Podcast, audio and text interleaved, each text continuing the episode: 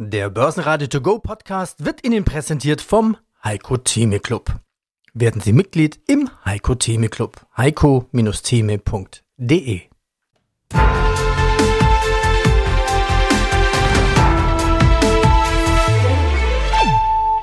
Börsenradio Network AG Marktbericht Ja, herzlich willkommen am Mittwoch, den 21. Februar zum ersten Podcast Liveblick an die Börsen Frankfurt und Wien. Ich bin Christian Drastil und melde mich wieder aus dem Studio des Börsenradio-Partners Audio CD.at mit Kurslisten, Statistiken und News.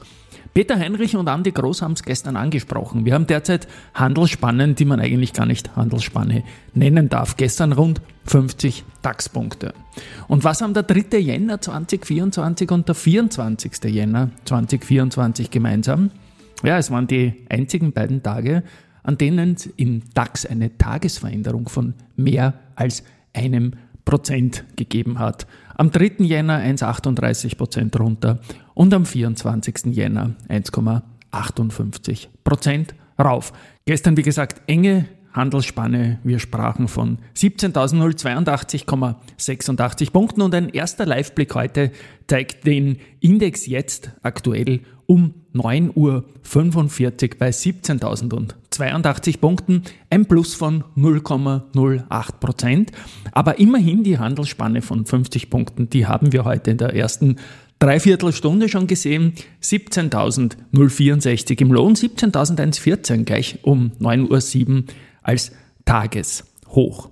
Und weil das alles so wunderbar zum Unentschieden passt, ist die Ausgangssituation vor dem heutigen Tag auch 1,89 Prozent Year-to-Date plus mit 18 Gewinntagen und 18 Verlusttagen nach bisher 36 Handelstagen 2024. Blicken wir auf die Gewinner und Verlierer nach einer Dreiviertelstunde. Im Plus die Fresenius mit 3,9%, die Mercedes-Benz mit 1,1% und die Adidas mit 0,9%. Im Minus Siemens Healthineers minus 2,2%, RWE minus 1,2% und Simrise mit minus 1,1%.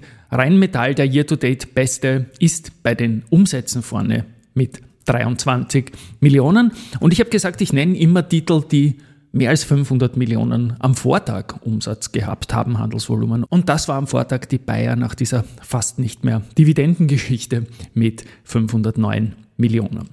Serien, Gewinntage ab fünf Tagen werden genannt, Verlusttage ebenfalls. Momentan gibt es eine Gewinntagserie, das ist die Brenntag, die hat momentan fünf Tage im Plus und dabei 3,92% Plus gemacht. Heute sieht es mal im Frühgeschäft nach dem sechsten Tag aus 0,6% Plus.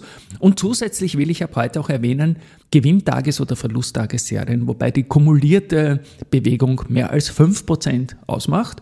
Und sowas sehen wir momentan bei Heidelberg Materials. Vier Tage im Plus mit 6,46% kumulierten Anstieg. Heute gibt es mal im Frühgeschäft eine kleine Korrektur. Ja, die Siemens Energy hat gestern deutlich verloren. Da komme ich dann später noch dazu, was das für einen weiteren Effekt hat. Und das hat zum einen mal dazu geführt, dass Year to Date jetzt wieder Rheinmetall mit 40 Prozent vor SAP mit 16,9 und wieder MTU vor der Siemens Energy mit 14,4 auf Rang 3 liegt. RWE am schwächsten mit 24,3 Prozent. Year to Date minus. Beim DAX steht ja wie bei allen Indizes im März eine, eine Veränderung an, so dass diese Beobachtungslisten ergeben. Derzeit schaut so aus, dass der Wackelkandidat Zalando wieder ein bisschen gesichert ist und im Challenger-Kreis hat die Fresenius Medical Care jetzt die Lufthansa wieder überholt.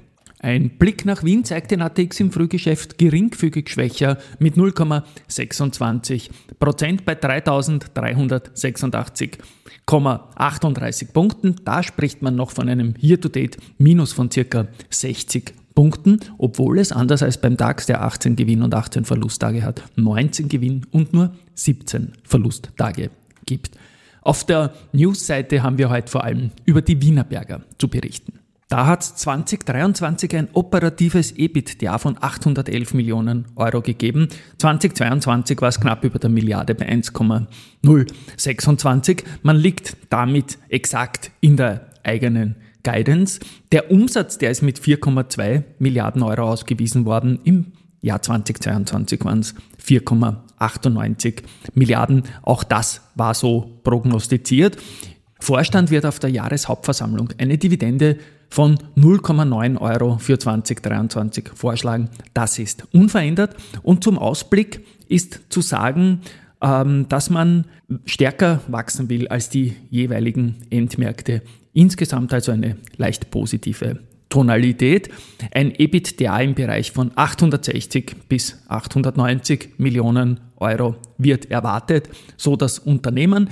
Die Aktie korrigiert im Frühgeschäft doch ein bisschen stärker, ist aber year to date die Nummer 1 im ATX. Also insofern kann das auch mal sein. Und jetzt kommt diese Musik und Traders Place Tournament. Siemens Energy nochmal, das war gestern der schwächste Titel aus dem gesamten Universum dieses äh, Turniers und damit ist die Siemens Energy ausgeschieden.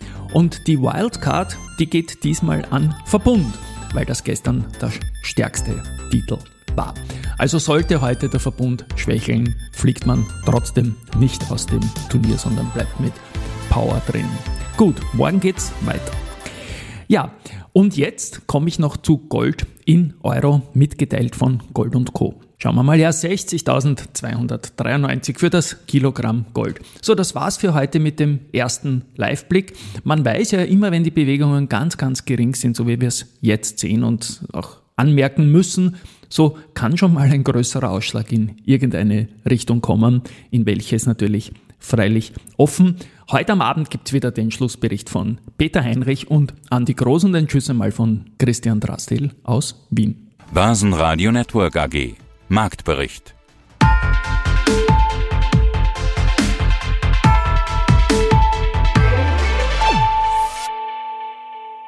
Das Börsenradio Nummer 1.